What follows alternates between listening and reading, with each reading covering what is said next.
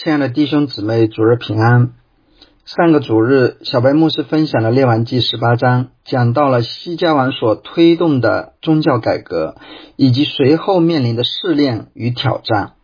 今天我们要分享十九章，来看一看西西家王在面对亚述王的挑战时是如何艰辛倚靠耶和华，并经历耶和华的拯救。分享之前，我们一同祷告。天上的父，荣耀的君王，我们来到你的施恩座前，向你来仰望恳求，求你的圣灵在我们的心中来工作，求你解开你的话语，求你让我们明白你在历史当中的作为，使我们的信心得坚固，让我们成为艰辛倚靠你的人。主啊，求你啊保守以下的时间。祷告奉耶稣的名，阿门。西西家王在犹大诸王中非常突出，圣经用了十章的篇幅来记载西西家王的事迹，其中列王记下用了三章，以赛亚书用了三章，历代之下用了四章，可谓浓墨重彩。西西家王到底是一个什么样的人物？圣经为什么要花这么大的篇幅来描写他呢？列王记下十八章三到八节是这样总结和评价西西家王的：西西家行耶和华眼中看为正的事，效法他主大卫一切所行的。他废去秋堂，毁坏柱像，砍下木偶，打碎摩西所造的铜蛇，因为到那时以色列人仍向铜蛇烧香。西西家叫铜蛇为铜块。西西家倚靠耶和华以色列的神，在他前后犹大列王中没有一个及他的，因为他专靠耶和华，总不离开，谨守耶和华所吩咐摩西的诫命。耶和华与他同在，他无论往何处去，尽都亨通。他背叛，不肯侍奉亚述王。西西家攻击非利士人，知道。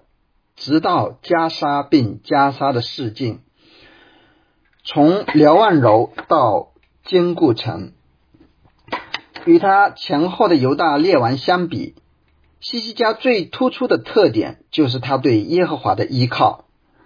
西西家依靠耶和华，克服了极大的阻力，在犹大国内推行宗教改革。废去了之前许多年都没有能够废除的秋堂，毁坏了各种偶像，甚至打碎了摩西所造的铜蛇。他父亲亚哈斯王与亚述结盟，依靠亚述，他却背叛亚述，不再侍奉和依靠亚述。这一切的做法给犹大带来了信仰的复兴。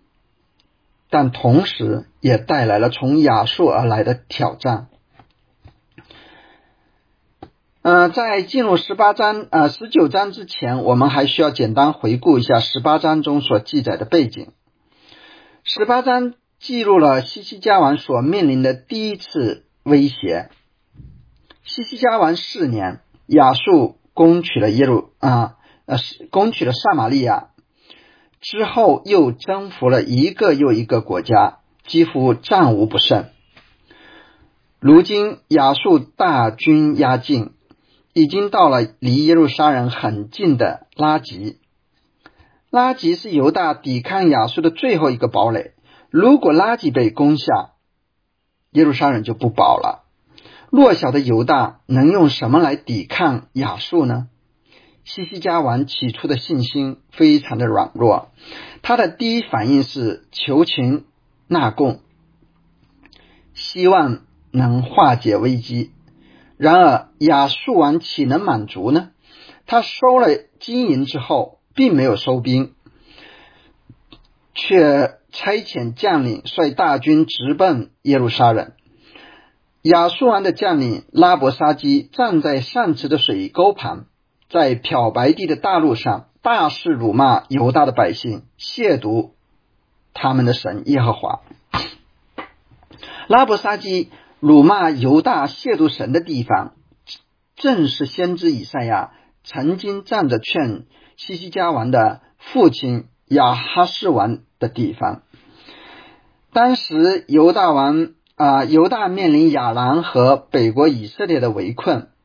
以赛亚劝西西家的父亲亚哈士王倚靠耶和华，然而亚哈士不听，去倚靠外邦的强国亚述。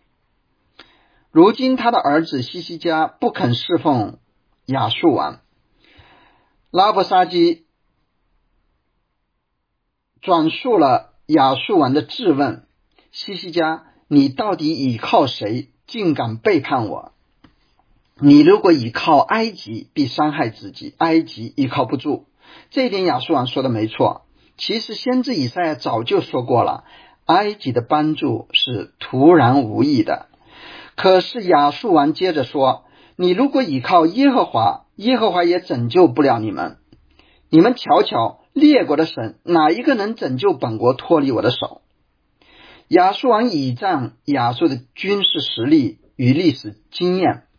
目空一切，在他看来，耶和华与列国的神一样，都不是他的对手，根本靠不住。亚述王在这里所挑战的，不仅仅是犹大国，是西西家王，而且是以色列人所信的耶和华。西西家王面对这样的挑挑战，只有两种选择：要么。投降倚靠亚述，要么倚靠耶和华。这一次西西家的反应与之前不同，他撕裂衣服，披上麻布，进了耶和华的殿。撕裂衣服，披上麻布，表示哀痛悔改。圣经中很多地方啊都有这样的记载。之前啊，他倚靠过埃及，也。以妥协纳贡的方式来应对亚述的进攻，但这些都没有改变亚述要逼犹大投降称臣的决心。亚述不仅对犹大威逼利诱，而且辱骂他们的神。西西家王谦卑的来到神面前，定义要寻求依靠他。这时候，他想起了先知以赛亚，派人去找他，将犹大所面临的危难告诉他，并请他为他们祷告，说：“今日是极难、责罚、凌辱的日子，就如妇人将要生产婴孩，却没有力量生产。”以赛亚书三十七章啊的经文。跟列王记十九章的经文是对应的。呃，在以赛亚书三十七章，以赛亚第一次被称为先知。在这极难、责罚、凌辱的日子，西西家王想起了以赛亚过去的预言，并且开始相信他的话。或许这位先知能够知道神的心意，为他们祷告，并得到从神而来的话语。西西阿王对以赛亚说：“犹大陷入危难之境，受到亚述王的责骂和羞辱。犹大在强大的亚述军队面前非常弱小，不堪一击。他就像一个难产的妇人一样，自己毫无生产的力量。他们软弱无助，毫无依靠。亚述王威胁、羞辱犹大的同时。”也是在辱骂永生神。或许耶和华为他自己名的缘故，会斥责攻击亚述。所以求你为耶路撒冷剩余的犹太人扬声祷告。当西西家王去请先知以赛亚的时候，他已经走在了信靠神的方正确的方向上了。那时候他的信心还不是非常的坚固。他还不太确信耶和华会不会伸手搭救他们，但是耶和华是他唯一的依靠。接下来我们看到神透过以赛亚给西西加王这样的回复：你听见亚述王的仆人亵渎我的话，不要惧怕，我必惊动他的心。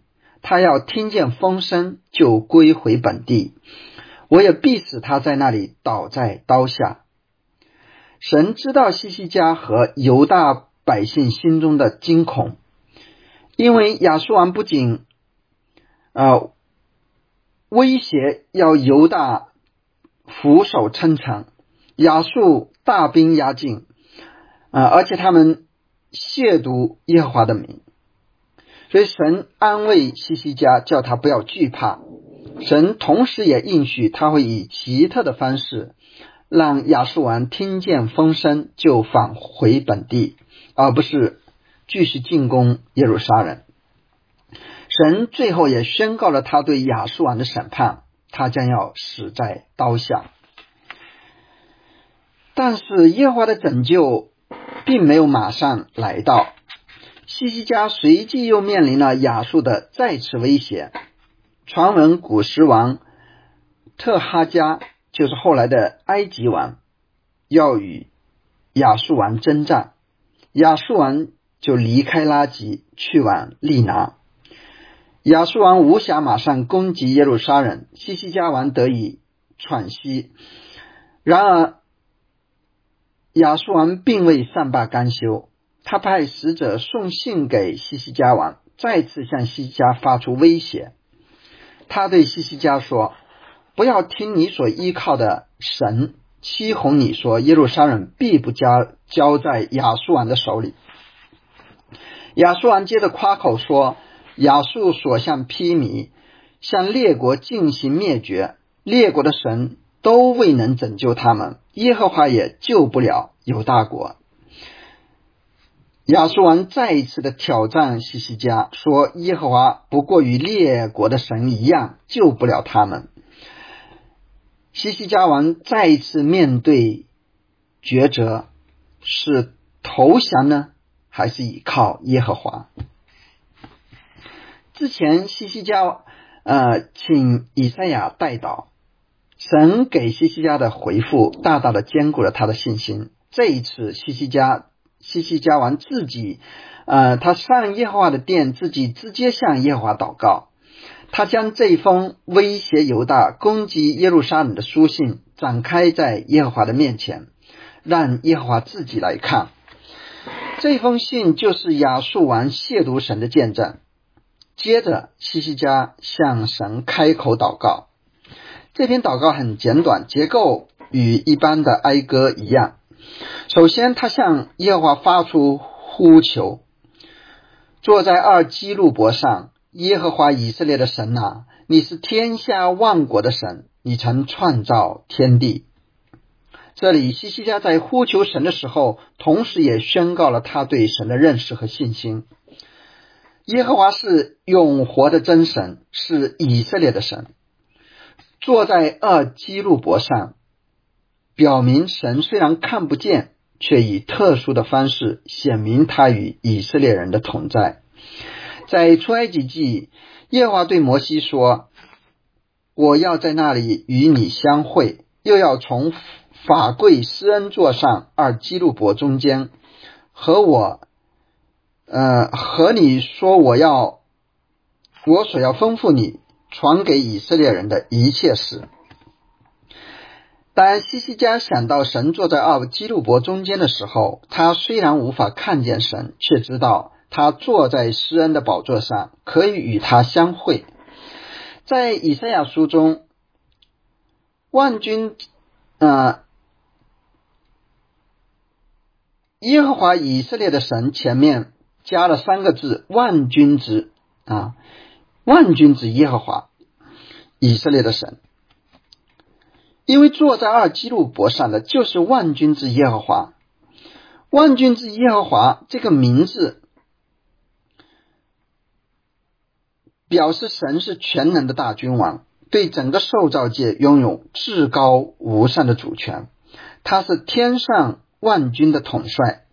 这位全能的神，他创造天地，统管天下万国。西西家王在宣告耶和华，你是创造天地的主，是独一的真神，是整个宇宙的主，是万国的神。亚述王虽然强大，却在你的主权之下，在你的掌管之中。西西家在宣告神的全权全能的时候，也称神为以色列的神，他是亚伯拉罕的神、以撒的神、雅各的神，他与。以色列的先祖立约，以色列民是他的子民。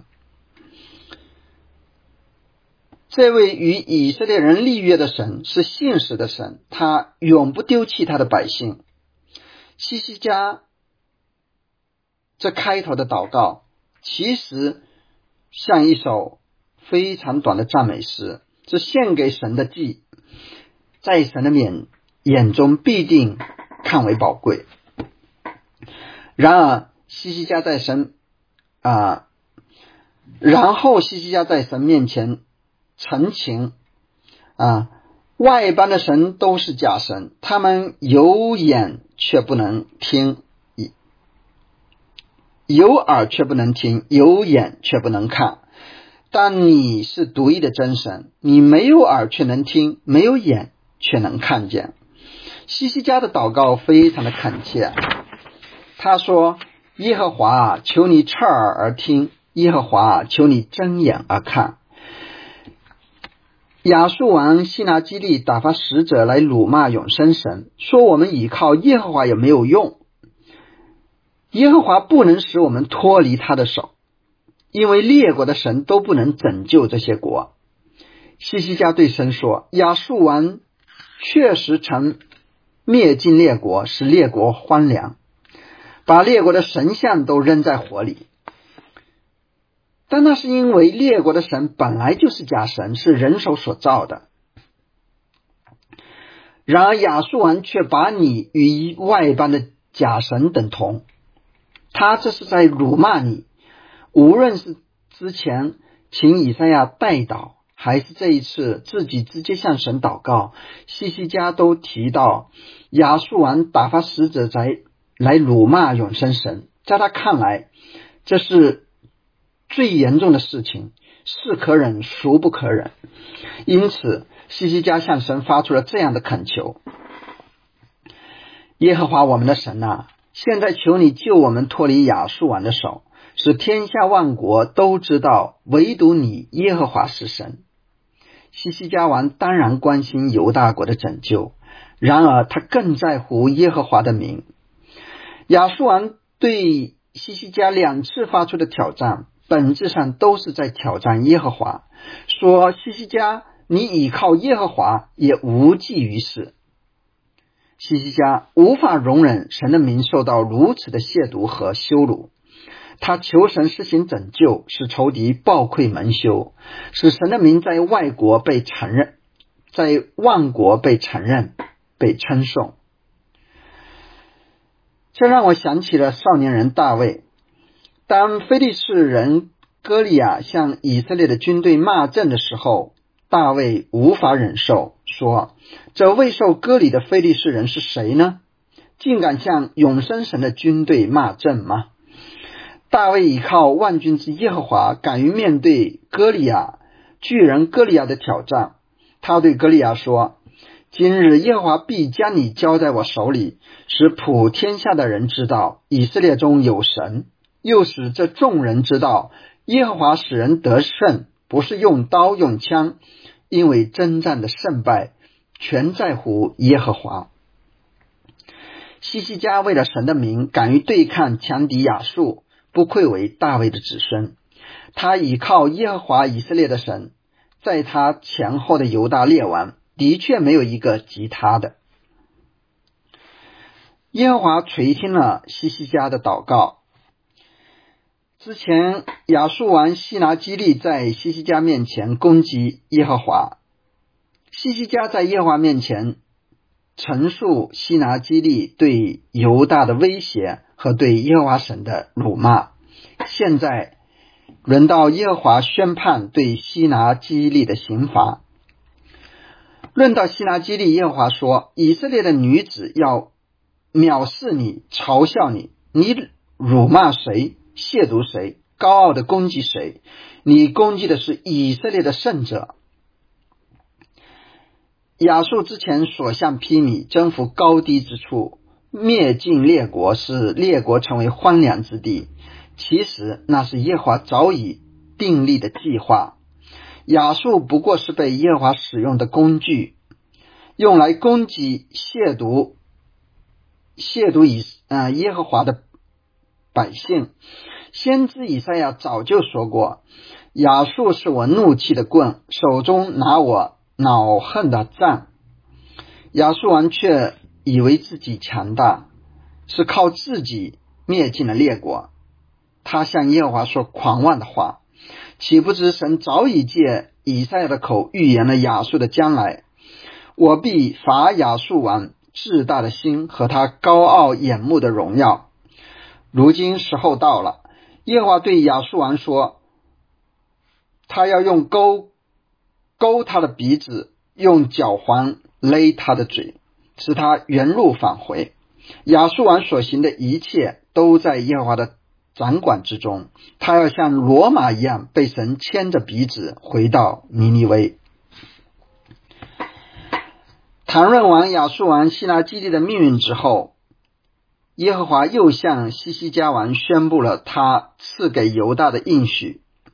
耶路撒冷周围的城市已经被亚述人攻破，耶路撒冷被围困，影响了城里百姓的生活。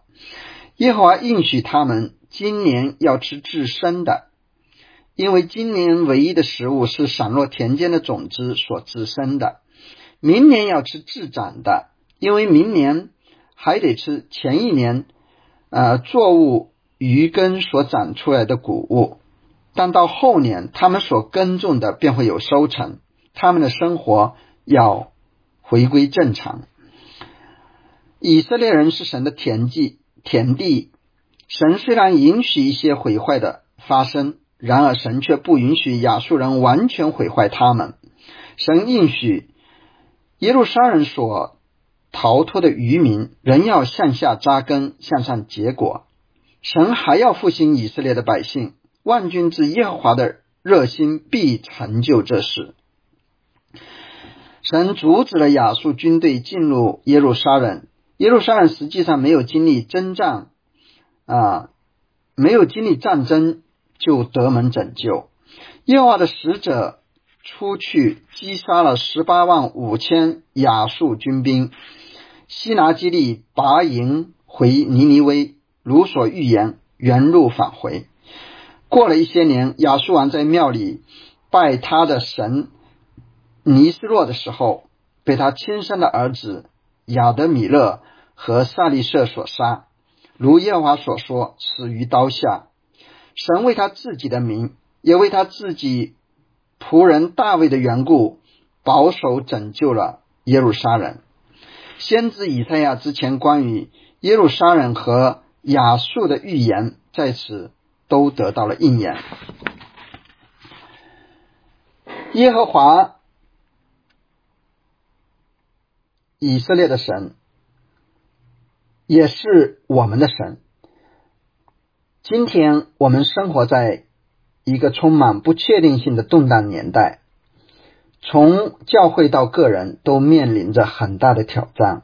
近年来，从拆十字架到新宗教管理条例的出台。